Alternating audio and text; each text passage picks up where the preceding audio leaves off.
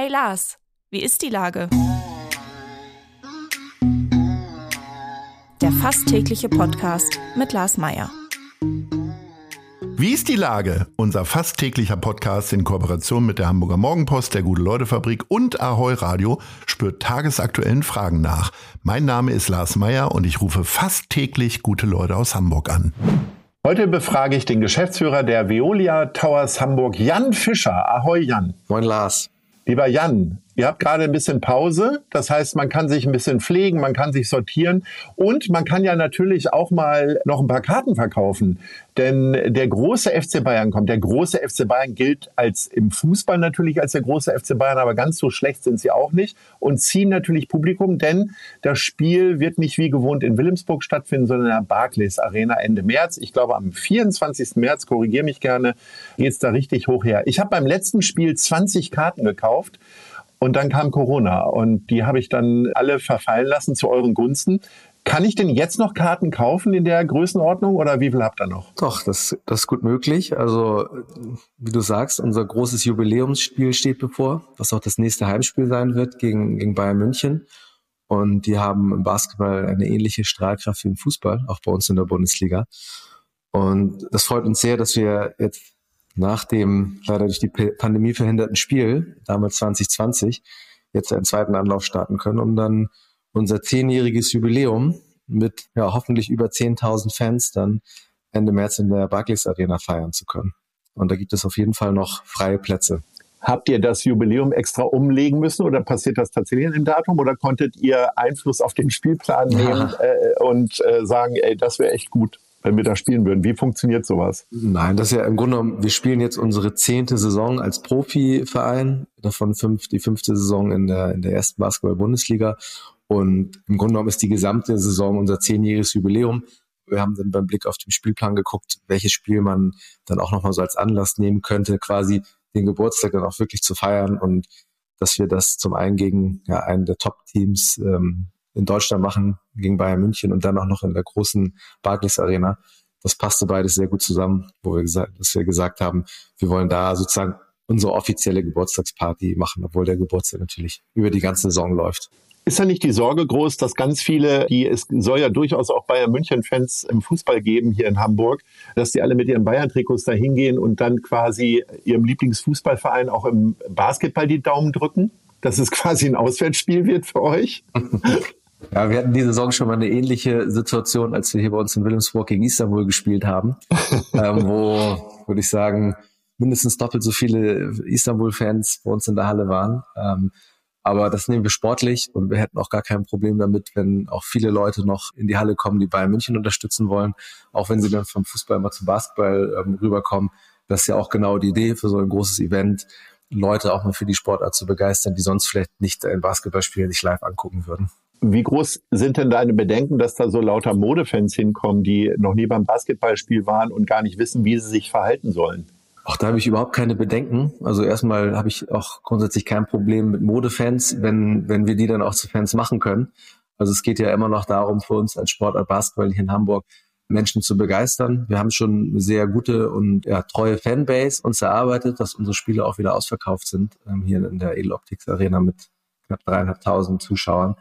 Aber da geht deutlich mehr. Basketball ist eine attraktive Sportart, die ist auch in Hamburg im Aufwind und gerne machen wir auch sogenannte, in Anführungsstrichen, Modefans, denn zu echten oder dauerhaften Fans. Aber dafür müssen die erstmal den Weg zu uns finden. Und da ist eigentlich so ein Spiel wie das jetzt gegen Bayern München sehr, sehr guter Anlass, auch mal Leute in die Arena zu bekommen, die sonst, ja, wie gesagt, nicht, nicht unbedingt zum Basketball gehen würden bin die Saison jetzt ein paar Mal bei euch gewesen und immer war das Spiel eigentlich ausverkauft, zumindest wenn ich mal so durch die Reihen geguckt habe. Wo soll das denn hinführen? Also beispielsweise nächste Saison, werden dann die Preise erhöht, um das auszunutzen oder passen noch irgendwie noch 100 Leute mehr in die Halle oder wie, wie wollt ihr dem entgegenkommen, diesem Hype? Ja, also so zum einen mit solchen Spielen wie jetzt gegen Bayern München. Das ist eine Sache, die wir auch gerne verstetigen möchten, dass man zukünftig regelmäßig ein, vielleicht auch zwei Spiele in der Saison in, in der Barclays Arena durchführt. Wie du sagst, die Spiele in der Basketball-Bundesliga, die sind in der Regel ausverkauft. Wir haben aber auch den europäischen Wettbewerb, ähm, in dem wir in diesem Jahr das zum dritten Mal angetreten sind, wo wir auch immer noch Luft haben. Also ist es noch nicht bei weitem so, dass wir jetzt auch in allen Wettbewerben immer komplett ausverkauft sind. Da gibt es noch Luft für Leute, die vielleicht beim Bundesligaspiel noch keine Tickets bekommen können, aber das Ziel ist schon jetzt kurzfristig auch regelmäßig in die große Arena zu gehen und mittel- bis langfristig schon unser großer Wunsch, ähm, auch einen festen Standort in Hamburg zu haben mit einer größeren Arena, dass wir dann auch mal so in die Richtung sieben bis 8.000 Fans regelmäßig ähm, in der Halle begrüßen können wenn du jetzt nicht nur äh, bei euch in Wilhelmsburg dich umguckst, sondern ja auch auf Auswärtsfahrten, hat sich der Weltmeistertitel im Basketball in irgendeiner Form irgendwie gut ausgewirkt auf die Zuschauerresonanz und auch auf die Art und Weise, mit Basketball umzugehen, also auch in der medialen Berichterstattung beispielsweise? Mm, also ich würde schon sagen, dass ich da einen Effekt sehe. Der ist jetzt aber vielleicht nicht so, zumindest in meiner Wahrnehmung, nicht so direkt offensichtlich. Also was jetzt so die, die Medienpräsenz ähm, betrifft und auch die TV-Präsenz, haben wir neben, neben dem Weltmeistertitel, der der Sportart insgesamt sehr gut getan hat natürlich und auf den wir sehr, sehr stolz sind, ist auch ein Faktor der neue Medienpartner, den wir seit dieser Saison haben, das Dein, ähm, DYN, Streamingdienst, über den alle Spiele jetzt ähm, live übertragen werden, ähm, wo es darüber hinaus auch Spiele, die äh, gezeigt werden bei Sportbild, bei Bild.de, also Dein gehört zum Axel Springer Verlag Dadurch haben wir dort auch mehr Sichtbarkeit für, für die Sportart Basketball. Das ist zum einen, denke ich, dem WM-Titel geschuldet, aber letztendlich auch ein Bestandteil dieser Partnerschaft, die wir als Liga jetzt eingegangen sind. Die Basketball-Bundesliga ist grundsätzlich immer schon sehr gut besucht gewesen, was Zuschauer betrifft. Also du hast viele Vereine, in denen eine ausverkaufte Halle oder eine nahezu ausverkaufte Halle ähm, zum Glück jetzt auch nach der Pandemie wieder ähm, regelmäßig ne, oder fast Standard ist. Da sind wir in Deutschland schon sehr gut unterwegs. Ähm, wo sich es aber auch bemerkbar macht, ist ähm, im Breitensport. Ne? Also auch die Nachfrage na von Kindern und Jugendlichen merken wir auch bei uns im Verein. Ähm, hat zum Glück auch direkt nach Corona schon wieder deutlich angezogen, aber erfährt eine kontinuierliche Nachfrage, dass wir aktuell gar nicht alle Kids leider in den Verein aufnehmen können, die sich bei uns, die gerne bei uns mitmachen würden.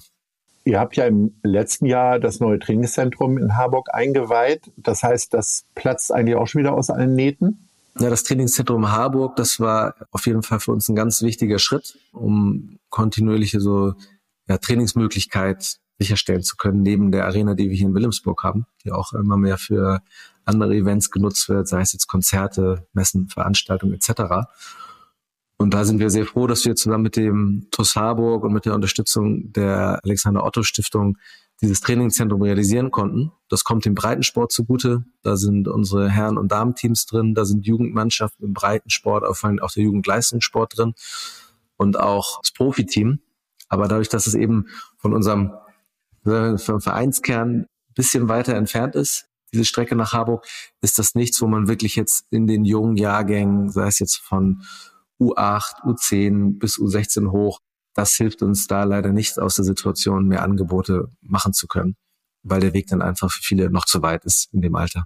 Auf die, auf die Gefallen, dass du die Frage nicht mehr hören kannst. Wie steht es denn um den Elbdom, also der geplanten Arena, rund, die so rund 9000 Zuschauern äh, Platz bieten soll?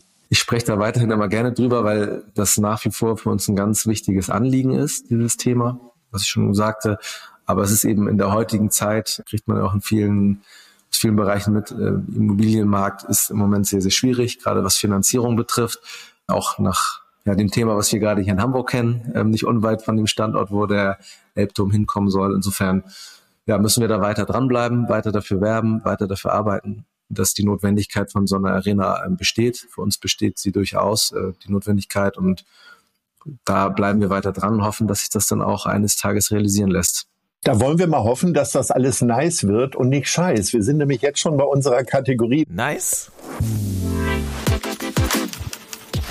oder Scheiß? Wofür hast du dich entschieden? Was ist dir Gutes oder was ist dir Schlechtes widerfahren oder aufgefallen in den letzten Tagen? Also in den letzten Tagen, ich würde sagen, ist schon ein bisschen länger her, ist schon ein paar Wochen her, aber was für mich richtig nice war, war die Reaktion der Hamburgerinnen und Hamburger bei der Demonstration gegen rechts die, die in der Innenstadt ähm, stattgefunden hat, wie wir jetzt im Nachhinein erfahren haben, mit fast 200.000 Menschen, die auf die Straße gegangen sind. Das war für mich so in den letzten Wochen wirklich absolut nice. Das finde ich, muss man immer wieder betonen, dass das eine ganz wichtige Sache ist, sich dafür auch zu engagieren und gerade jetzt auch ein wichtiger Zeitpunkt da ähm, sichtbar zu werden, auf die Straße zu gehen und dass jeder Einzelne dafür auch etwas zu beitragen kann und dass man gerade bei so einem Thema die Verantwortung auf gar keinen Fall abgeben kann. Und das war für mich so in den letzten Wochen auf jeden Fall wirklich sehr, sehr nice. Hamburger und Hamburgerinnen, die auf die Straße gegangen sind, das ähm, weiter so. Lieber Jan, du bist nicht der Erste, der darauf hinweist und hoffentlich auch nicht der Letzte. Ich finde es super, dass ihr alle diese Möglichkeit nutzt, immer wieder für die Demokratie einzustellen, entweder auf der Straße oder natürlich hier auch mal bei Nice oder Scheiß. Jan, ich drücke dir alle, alle Daumen. Ich habe nur zwei, aber ich denke, es wird gegen den großen FC Bayern vielleicht eine kleine Überraschung geben. Allemal lohnt es sich, in die Barclays Arena zu gehen, weil äh, ihr habt Jubiläum und Basketball ist ein ganz feiner Sport. Ja, vielen Dank. In diesem Sinne sage ich Ahoi. Lars, vielen Dank für die Einladung. Bis zum nächsten Mal. Jo, tschüss. Dieser Podcast wird präsentiert von der Gute-Leute-Fabrik der Hamburger Morgenpost und Ahoi Radio.